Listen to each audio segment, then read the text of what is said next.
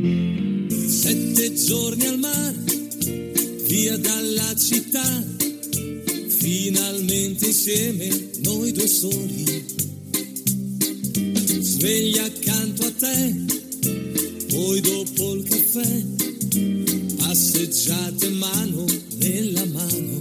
Esta no es una semana cualquiera, con Luis Antequera y Mariate Aragonés. Che di magia, ogni posto è buono. Hola a todos, bienvenidos una vez más al programa Esta no es una semana cualquiera en Radio María, con un servidor de ustedes Luis Antequera. y Mariate Aragonés. Bella come sei, dolce con la Y bien, Luis, ¿qué semana nos ocupa hoy? Hoy Mariate le damos un repaso a algunos de los hechos históricos ocurridos entre un 24 y un 30 de noviembre. Una semana que no es una semana cualquiera, siete días, sette giorni, como dice nuestra sintonía, en los que han pasado a lo largo de la historia cosas que ni se imaginan nuestros oyentes, porque la historia es así, mejor y más fantástica que la más increíble de las fantasías. Comencemos, pues. Pues allá vamos.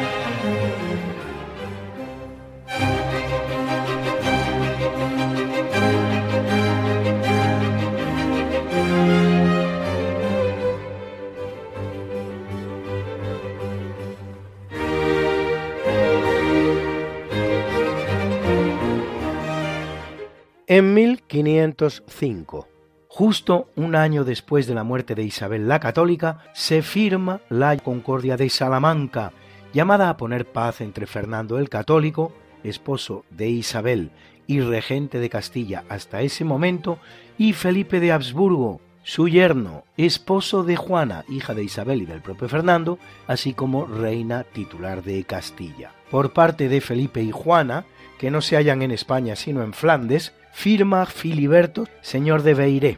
En ella, Felipe y Juana son reconocidos reyes titulares, lo que representa una novedad frente al testamento de Isabel, en la que el monarca titular era Juana y solo Juana, Felipe no. Fernando, por su parte, ante la ausencia de los monarcas, quedaba como gobernador de Castilla. El acuerdo, sin embargo, será muy frágil y al final, en las capitulaciones de Benavente y Villa Fáfila de 27 de junio de 1506, con Felipe y Juana ya en España, venidos desde Flandes, Fernando renuncia a todos sus derechos en beneficio de su hija y de su yerno. Y ya que de Isabel, la gran reina de España, hablamos, este próximo domingo 26 de noviembre recordamos su paso a la casa del padre.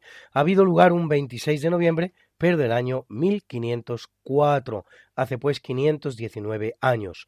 A las 7 de la tarde, en la magnífica Basílica de San Francisco el Grande, la misa, que es la de Cristo Rey y pone fin al año litúrgico, contendrá una rogativa muy especial por el eterno descanso de su alma y para que siga avanzando el proceso de beatificación que tiene abierto. San Francisco el Grande de Madrid, próximo domingo 26 de noviembre a las 7 de la tarde.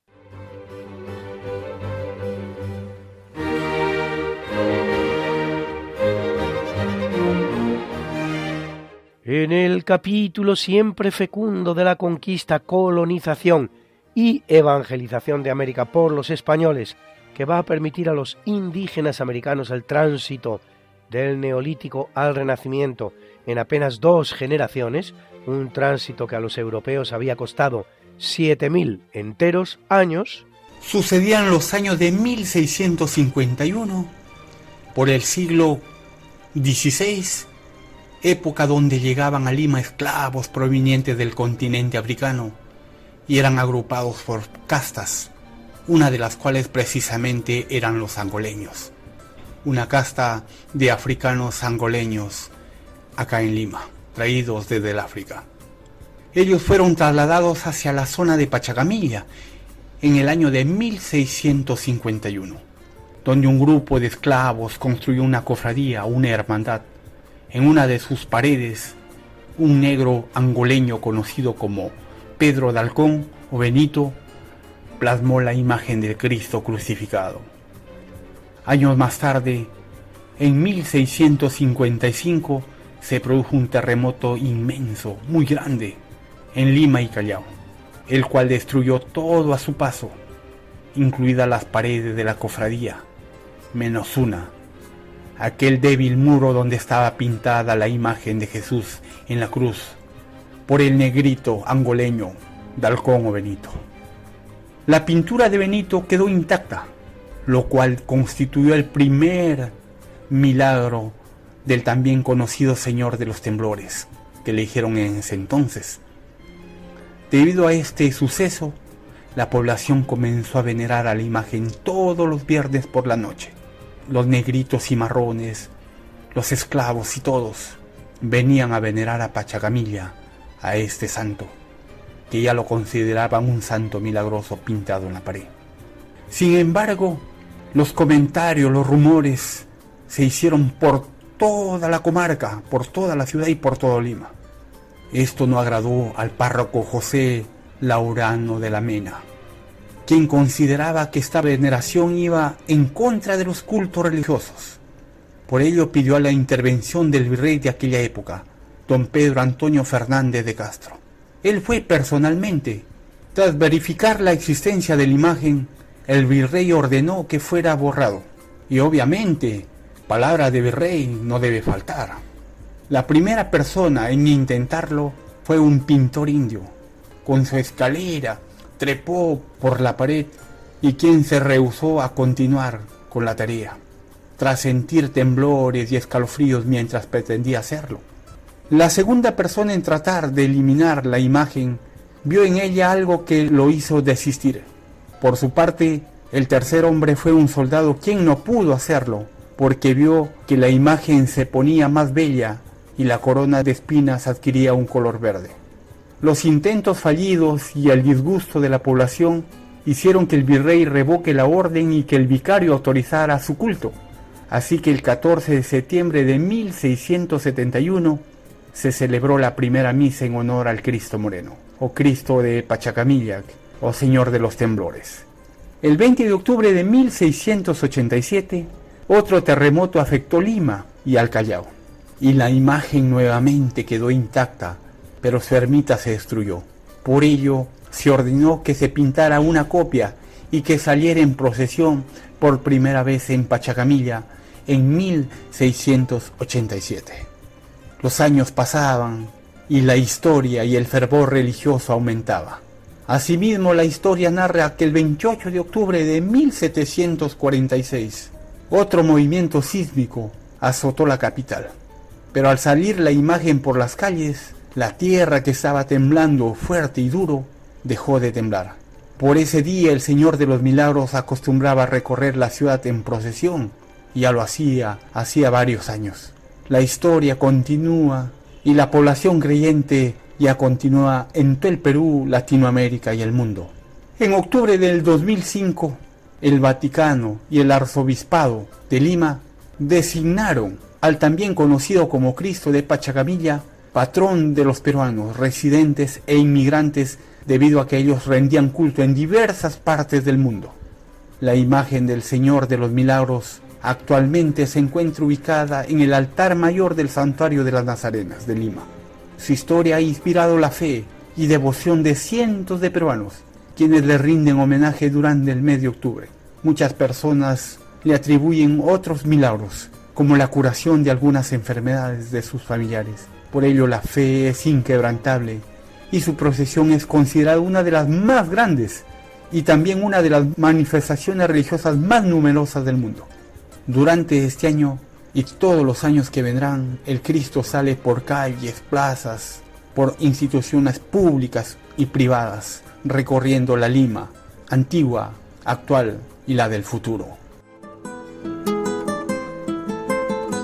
Era un reportaje de Clay Alcor en su canal de YouTube. La comunidad peruana de Pamplona ha hecho una preciosa réplica de esta imagen que se venera en la iglesia de San Miguel de la capital Navarra, donde yo he tenido ocasión de entrar en contacto con ella.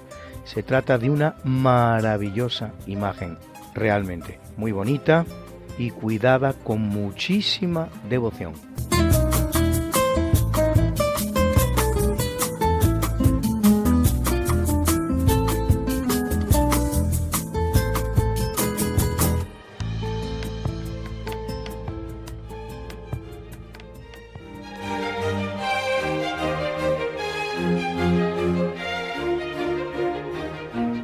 Corriendo el año 1682, el Papa Inocencio XI declara falsos los llamados libros plúmbeos del Sacromonte. Los libros plúmbeos del Sacromonte son una original creación que aparece en Granada en 1595 y consisten en 223 planchas circulares de plomo de unos 10 centímetros de diámetro que forman 21 libros, grabadas con dibujos y textos en latín y caracteres árabes. Pretendían ser un quinto evangelio revelado por la Virgen en árabe para ser divulgado en España. La impostura era obra de moriscos que hacían así un intento de conciliar Islam y cristianismo y de hecho hacer más llevadera su presencia en España y su convivencia con los cristianos españoles. A los efectos, no está de más recordar que en el Islam la Virgen registra una presencia sumamente intensa, siendo la única mujer en todo el libro mencionada por su nombre, cosa que ocurre en hasta 33 ocasiones, todo lo cual, como es fácil de entender, genera una gran devoción de los musulmanes por su persona. Llevados los libros a Roma para su examen, permanecerán allí hasta el 29 de junio de 2000, año en que son devueltos a España por la Santa Sede.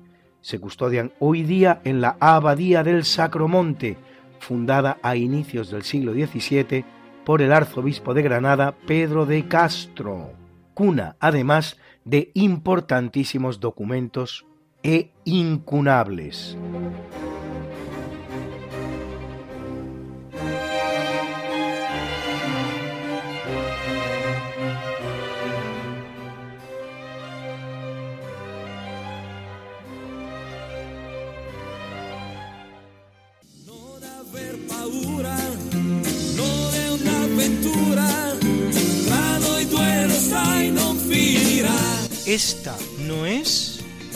Una semana cualquiera.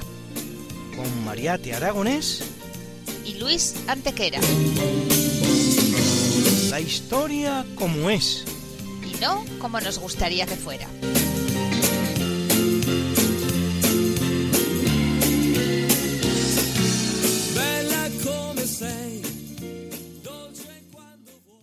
En 1700, ante la muerte sin sucesión de Carlos II de España, es proclamado en Versalles como rey de España Felipe de Borbón, nieto de Luis XIV de Francia con el nombre de Felipe V. Da inicio así una nueva dinastía en nuestro país, la de los Borbones, que dará 11 reyes hasta la fecha. Todas las potencias, a excepción de Austria, reconocen al nuevo rey, que abandona su Versalles natal el 4 de diciembre de 1700. Entra en España el 22 de enero de 1701 y realiza su entrada triunfal en Madrid el 18 de febrero. Felipe V es bisnieto de Carlos II a través de su hija María Teresa, casada con Luis XIV y abuela del nuevo rey de España. Tendrá que hacer valer sus derechos contra otro pretendiente importante, el archiduque Carlos de Austria, que es tataranieto de Felipe III a través de su hija María de Austria. Por lo que dinásticamente hablando, los derechos de Felipe V, aunque su apellido sea Borbón, son mejores que los de su rival Carlos de Austria. Y ello aunque el apellido de este sea el mismo que el del fallecido rey de España, Carlos II.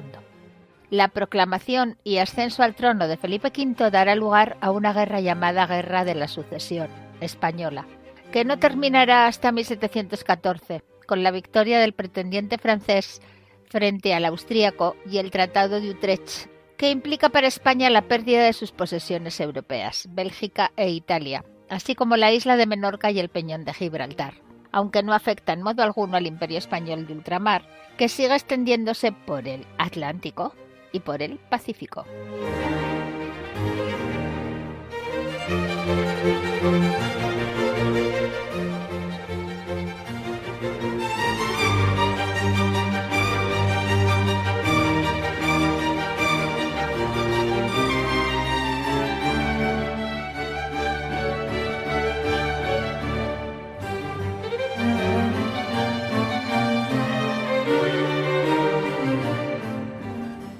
En el año de 1859, de los astilleros de Tolón, en Francia, sale la Gloire, la Gloria, primera fragata acorazada de la historia.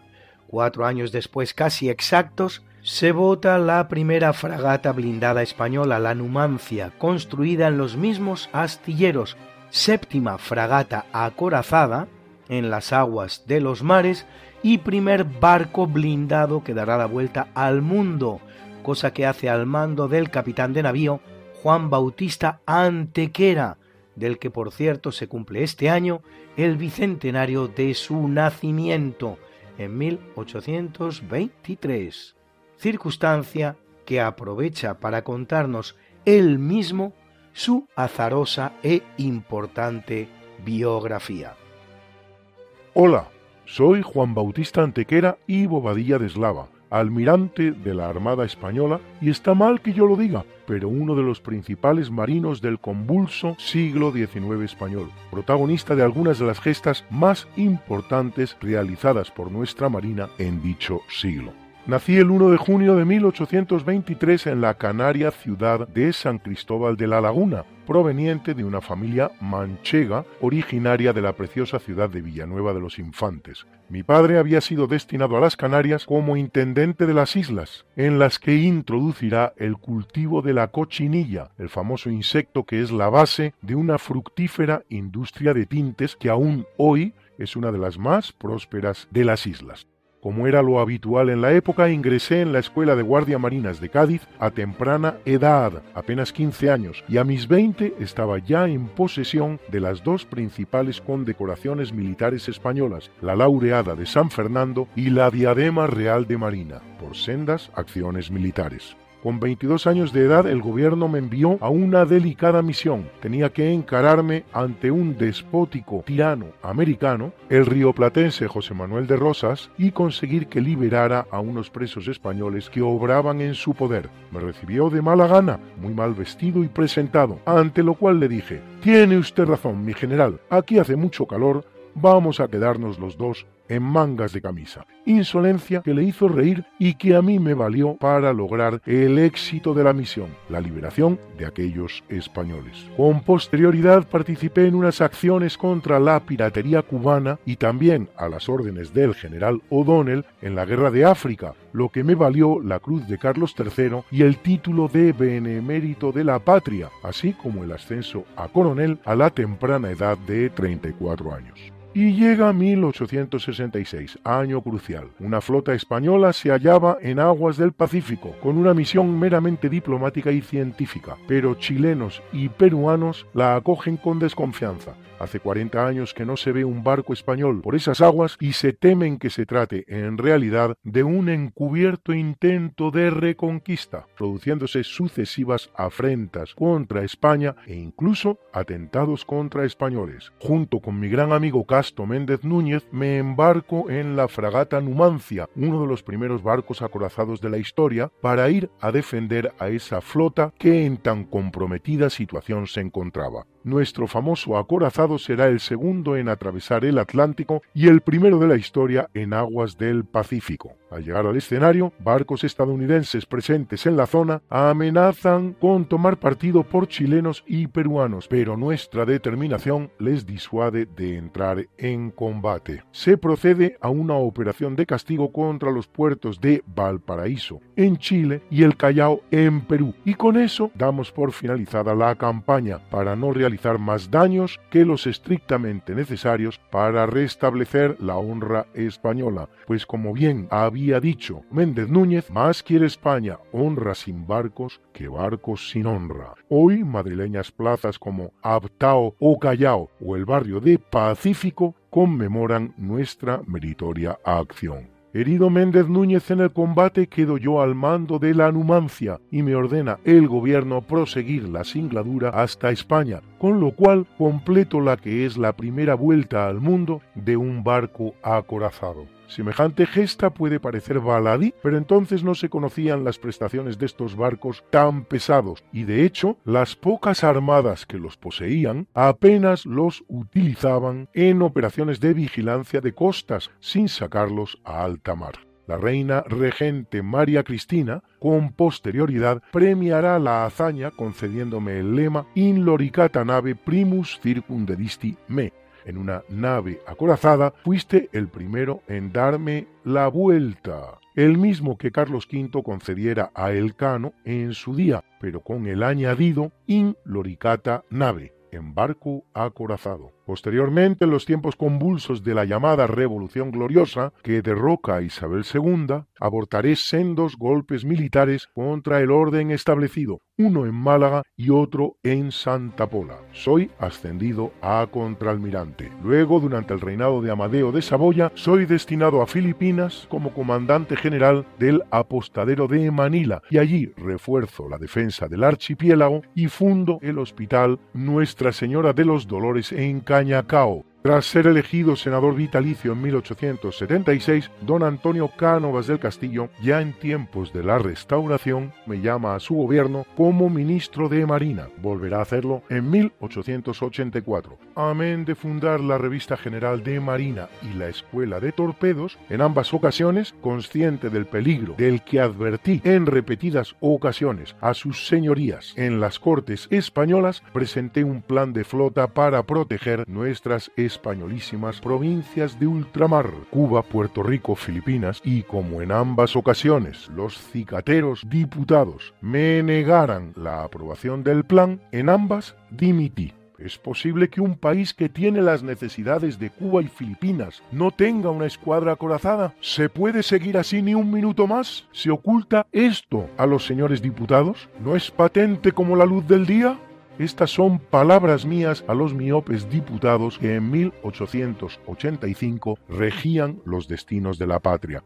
Por desgracia, y aunque yo ya no estaba en este mundo para verlo, eso que me ahorró la providencia, mis palabras se tornarán proféticas en 1898. Por cierto, que siendo ministro me negué a firmar mi propio ascenso a vicealmirante, según me correspondía por ley, no siendo ascendido sino al cesar como ministro. Y en 1885 se produce otro momento delicado para la patria. La potencia más peligrosa de Europa, la Alemania de Bismarck, se encapricha de unas islas españolas en el Pacífico, las Carolinas. El gobierno prepara una flota de siete barcos para su defensa, cuyo mando me es propuesto, a pesar de que mi edad no me obligaba a aceptarlo, y perfectamente consciente de que se trataba de una misión suicida, lo acepté no obstante, como siempre por la patria ante la posibilidad de que los alemanes, en vez de atacar en el Pacífico, lo hicieran en Baleares para proceder después a un intercambio de islas, fortifiqué adecuadamente sus puertos más importantes.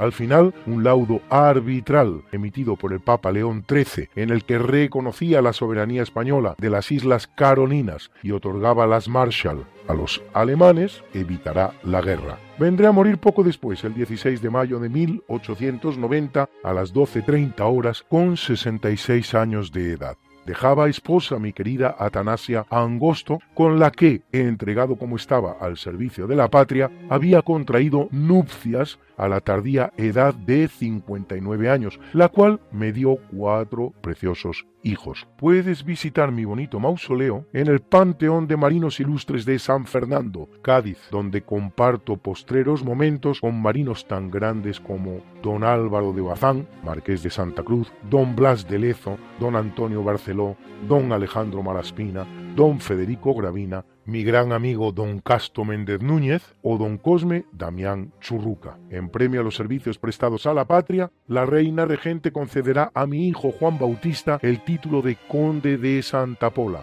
en 1910, don Benito Pérez Galdós dedicará uno de sus episodios nacionales a la vuelta al mundo en la Numancia. En 1930, la Armada vota un destructor que llevará el nombre de Almirante Antequera y en Santa Cruz de Tenerife, una calle y una estatua perpetúan mi recuerdo. Todo a la mayor gloria de la patria. Nunca me animó otra intención es una producción de Roberto Rey para su canal de YouTube Herramientas contra la leyenda negra.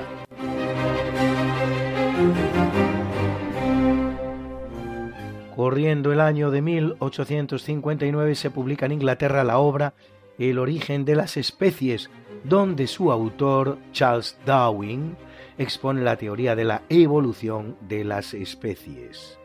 Una teoría cuya autoría se le atribuye generalmente a él, si bien un científico español, el militar Félix de Azara, ya había hablado de la evolución de las especies muchísimo antes, en su obra titulada Viajes por la América Meridional, escrita en 1859 años antes, por lo tanto, que la de Darwin, el cual además le cita en sus obras como si fuera por casualidad, en la misma fecha, pero de 115 años después, en 1974, en el Gran Valle del Rift, el paleoantropólogo estadounidense Donald Johansson halla los restos de Lucy, una mujer adulta de la especie Australopithecus afarensis de 3.200.000 años, que ya camina erguida, uno de los eslabones perdidos en el camino que conduce del mono al hombre. Unos 150.000 años de antigüedad se otorga a los primeros homínidos.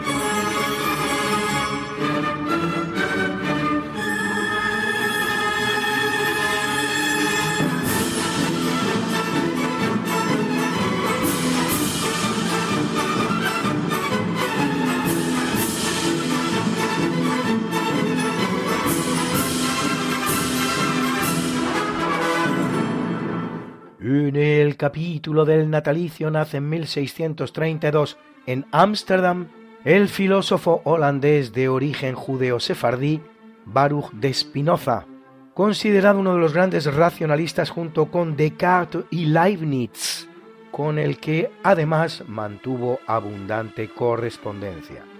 Spinoza cuestionó la autenticidad de la Biblia hebrea, la autoridad rabínica y hasta la idea de un Dios único, lo que hará que las autoridades religiosas judías emitan un sherem o edicto que supondría para él la excomunión de la comunidad judía a sus 24 años de edad. En La Haya ejercerá como pulidor y diseñador de lentes, para microscopios y telescopios. A su muerte a los 44 años, sus manuscritos serán salvados de la destrucción por un grupo de discípulos para su publicación, lo que no impedirá que su obra sea prohibida en Holanda inmediatamente por contener proposiciones profanas, blasfemas y ateas, lo cual no es sino parte de la obra destructora de las iglesias protestantes que atribuyen comportamiento tal a la Iglesia Católica en exclusividad. En la obra de Spinoza destacan títulos como Ética demostrada según el orden geométrico, el Tratado de la Reforma del Entendimiento o los pensamientos metafísicos.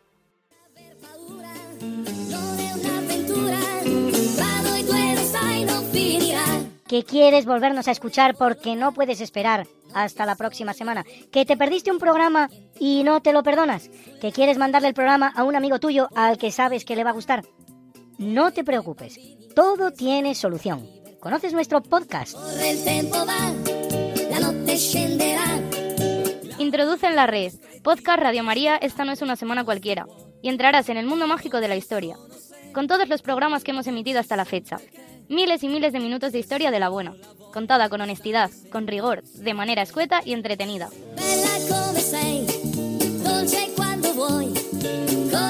Ya sabes, el podcast de Esta no es una semana cualquiera.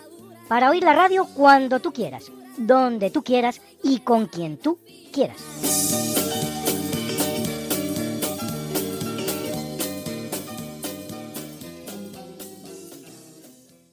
Y también en Spotify, Google y Apple Podcast.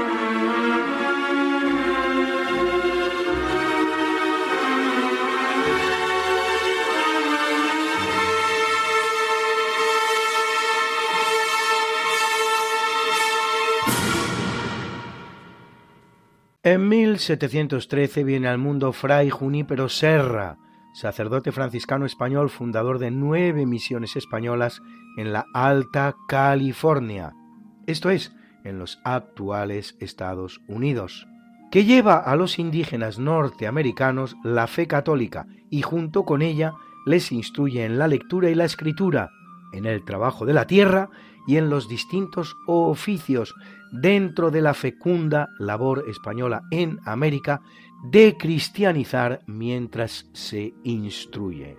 Por eso, cuando los españoles abandonen el escenario y justo a continuación se instalen en él los colonos protestantes anglosajones con su obra aniquiladora que reducirá las poblaciones indígenas a cifras insignificantes trasladando los pocos supervivientes a reservas en el otro costado de la gigantesca nación estadounidense, se encontrarán que esos indígenas hablan español, están instruidos en el catolicismo, saben leer, conocen oficios, practican agricultura y ganadería, montan a caballo y hasta tienen sus propiedades privadas.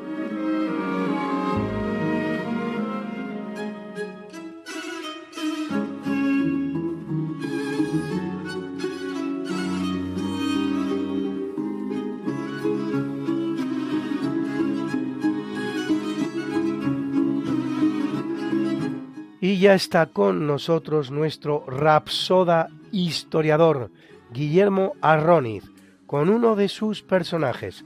Muy interesante, ya lo verán.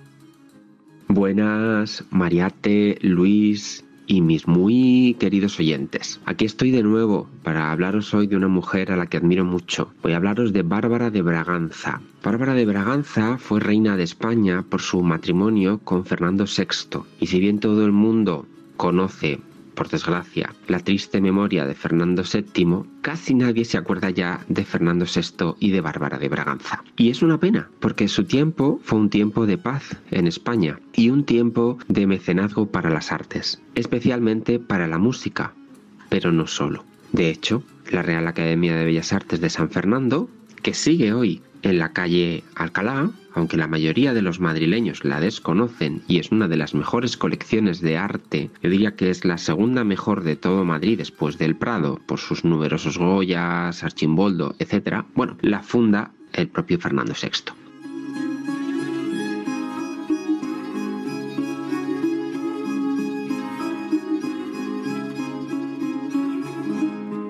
Hay una gran historia de amor entre ambos, que sufrieron mucho bajo su madrastra, la madrastra de Fernando VI. Y esta gran historia de amor llega al punto de que cuando Bárbara de Braganza, que era la que redirigía al rey cuando éste sufría sus accesos de tristeza, fallece, cuando Bárbara fallece, el rey pierde absolutamente la cordura. Y durante un año está por palacio absolutamente perdido, medio loco, dirigiéndose de mala manera a los sirvientes, porque le falta su Bárbara, le falta su norte. De hecho, ella, como no fue madre de rey, no tuvieron hijos y por eso llega Carlos III a la corona de rey de Nápoles, viene a ser rey de España, ella no tenía derecho a ser enterrada en el monasterio del Escorial, ya que allí solo se entierran los reyes, en el Panteón Real, los reyes y las reinas madres de reyes. Entonces ella se manda a construir las salesas, el gran convento de las salesas, que hoy nos queda todavía la iglesia, aunque el edificio se ha transformado en el Tribunal Supremo. Y Fernando, en gran prueba de amor, pide que a él lo entierren a su lado y no en el monasterio del Escorial, a lo que tenía derecho por haber sido rey.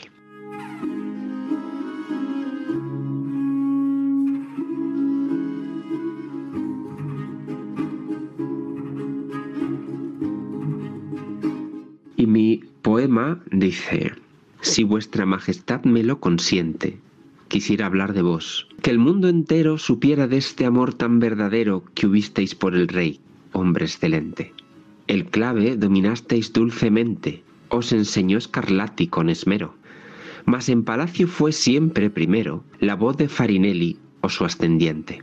Mecenas de las artes con largueza, a todas luces, luz encantadora y en una prueba más de la grandeza de las salesas reina fundadora. Allí, con el amor siempre triunfando, unida estáis sin fin al rey Fernando.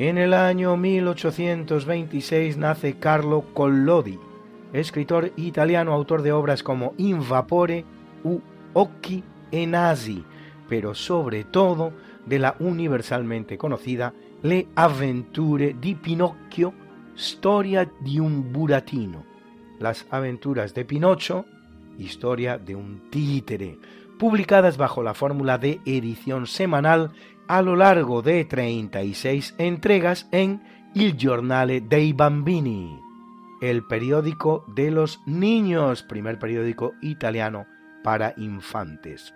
La historia de un muñeco de madera creado por un carpintero llamado Geppetto, que adquiere vida y que por sus méritos, después de haber sucumbido inicialmente a la tentación, recibirá como premio a su arrepentimiento su conversión en un niño de carne y hueso.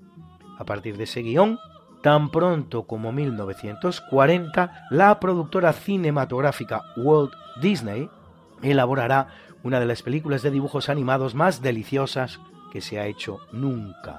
Pinocho, ganadora del Oscar a la banda sonora original.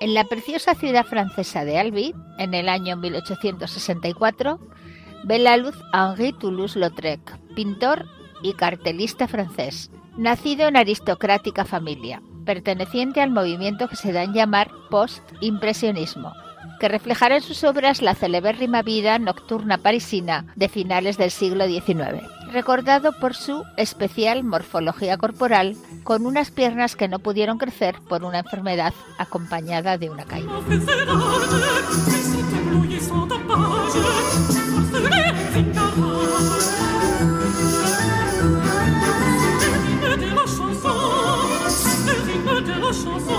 En el año 1925 viene al mundo el holandés Simon van der Meer, Nobel de Física 1984, especializado en la aceleración de partículas, que es quien de hecho inventa el concepto de estocástico de refrigeración en las colisiones, haciendo posible el descubrimiento de los bosones W y Z. Los bosones son junto con los fermiones, uno de los dos tipos básicos de partículas elementales de la naturaleza. Su denominación es acuñada por el físico británico Paul Dirac, padre de la física cuántica, en recuerdo del físico indio Sajendra Nath Bose.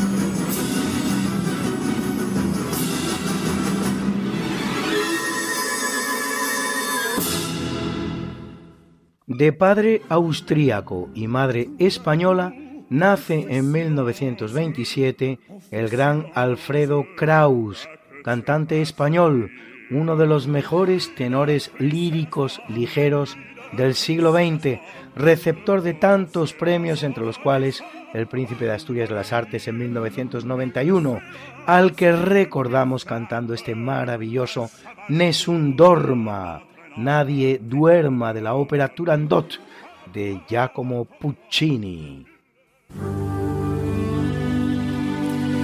Nessun dorma,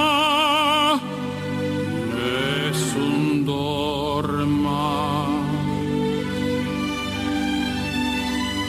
Tu puria principessa,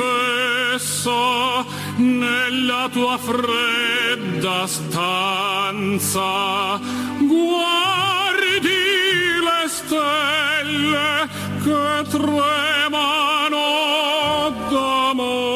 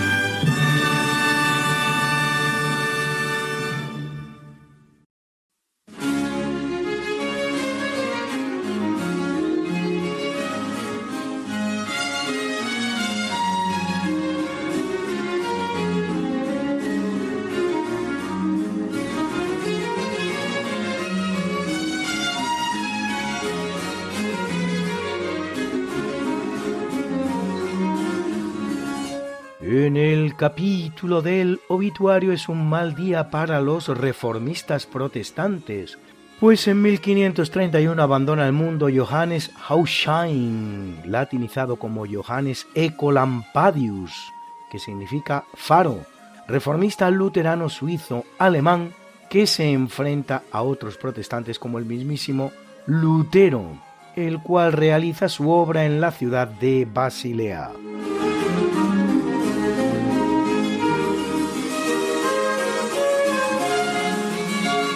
Y en 1572 lo hace John Knox, sacerdote escocés, líder de la Reforma Protestante en Escocia, fundador del presbiterianismo y abierto enemigo de la Reina María de Escocia, católica, que acabará sus días en el cadalso, decapitada por orden de su prima Isabel de Inglaterra, lo que no será óbice para que, muertas las dos, el heredero de la corona de Inglaterra lo sea el hijo de María, Jacobo VI de Escocia y I de Inglaterra, protestante a pesar de la condición católica de su madre.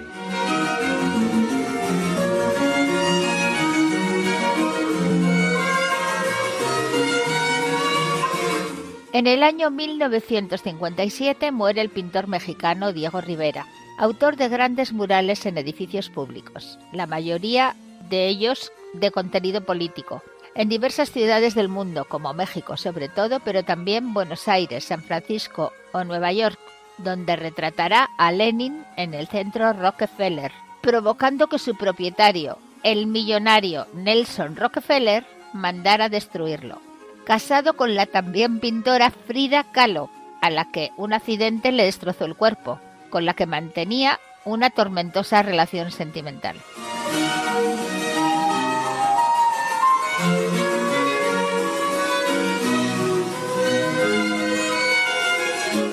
Y en 2003, a la edad de 40 años, el que muere es Copito de Nieve, el famoso gorila albino del Zoo de Barcelona, que llegó a ser portada de la mismísima revista National Geographic y constituir su vida el argumento de una película en 2011. Traído a España en 1966, gracias a los buenos oficios del español Jorge Sabater en 1966, al zoólogo español se lo habían dado unos nativos en el centro Icunde, en Guinea Ecuatorial, donde trabajaba, tomando la sabia decisión de criarlo en cautividad, pues su falta de melanina habría supuesto para él la segura muerte de haber seguido en libertad. De hecho, Copito de Nieve morirá de cáncer de piel, dejando 22 descendientes, de los cuales ninguno albino.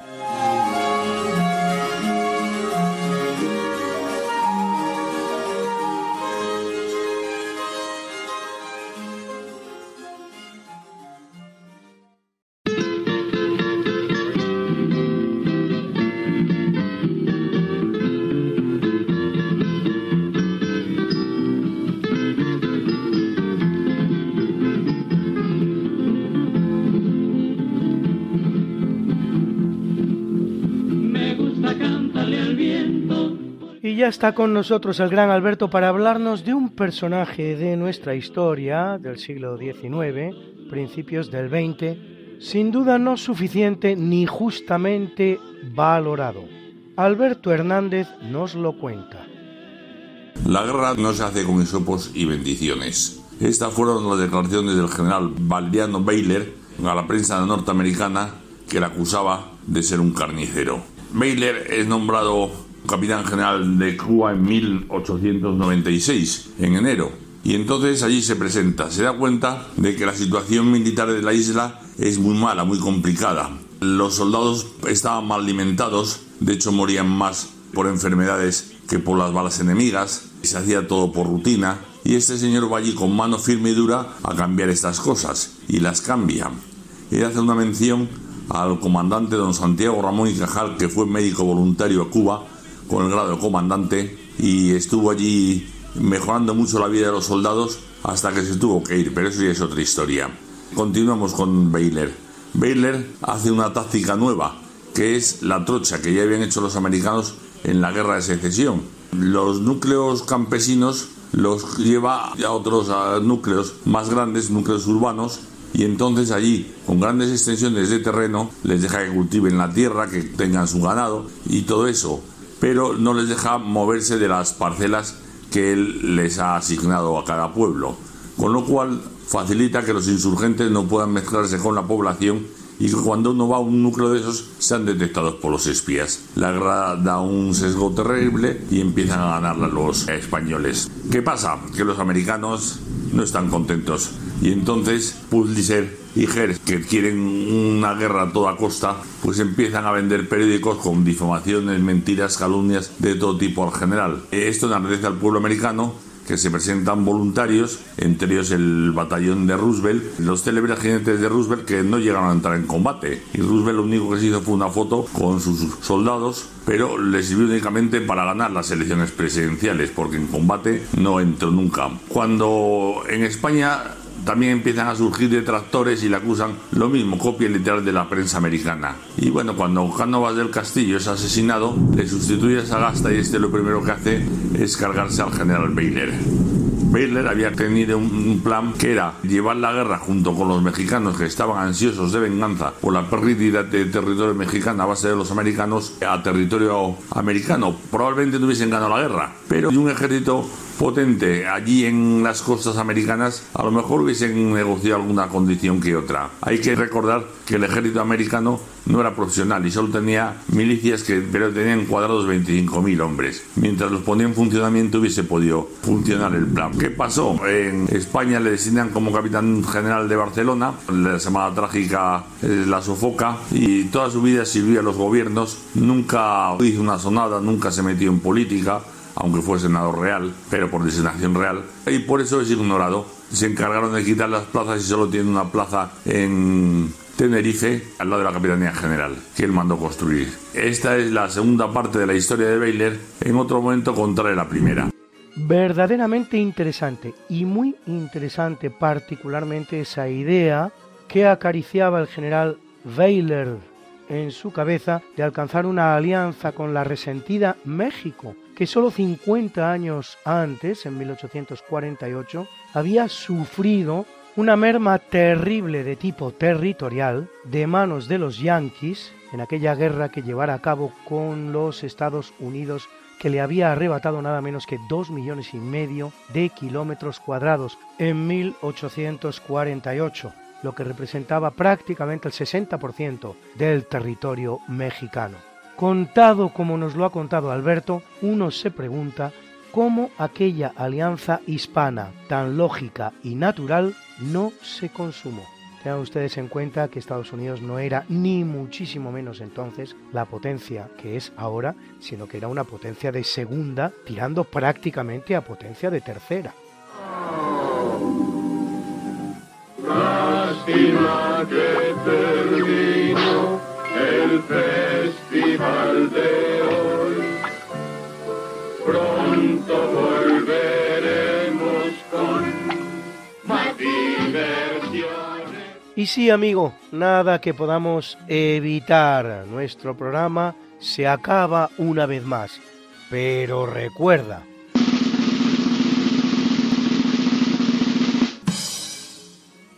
Para hacer cumplir las mentiras del presente es necesario borrar las verdades del pasado. George Orwell, nacido Eric Arthur Blair y más conocido por su seudónimo George Orwell, fue un novelista y periodista británico nacido en la India, autor, entre otras obras, de las novelas futuristas Rebelión en la Granja y 1984, donde describe un mundo futurista gobernado por fuerzas ocultas, represoras y malignas y da una serie de claves que muchos encuentran en los tiempos que estamos viviendo actualmente. Y de igual manera que hacemos siempre, presentamos a continuación y para terminar la mucha buena y variada música que nos ha acompañado una vez más. Y en el tercio de eventos, la Sinfonía número 8 en Do menor de William Herschel, la London Mozart Players, dirigida por Matthias Bammert. En el natalicio hemos escuchado la obertura de Carmen Georges Bizet, interpretada por la Berlina Filarmónica que dirigía Herbert von Karajan. Y en el obituario el concierto de Brandeburgo número 5 en re mayor BWV 1050 de Johann Sebastian Bach. Era el Concentus Musicus Wien que dirigía Nicolaus Arnoncourt. Y en nuestras pausas, hoy una maravillosa piececita interpretada por el gran cantante español Alfredo Kraus, uno de los mejores tenores de todos los tiempos. Era el Nessun Dorma de la ópera Turandot, Giacomo Puccini.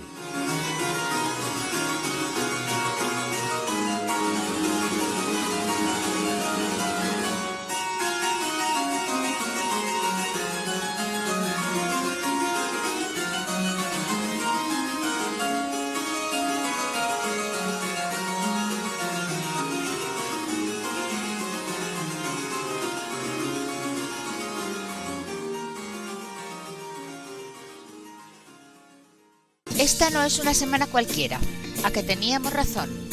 La historia, ¿cómo es? Y no como nos gustaría que fuera. Hasta el próximo programa. Se despiden de ti, Mariate Aragonés y Luis Antequera.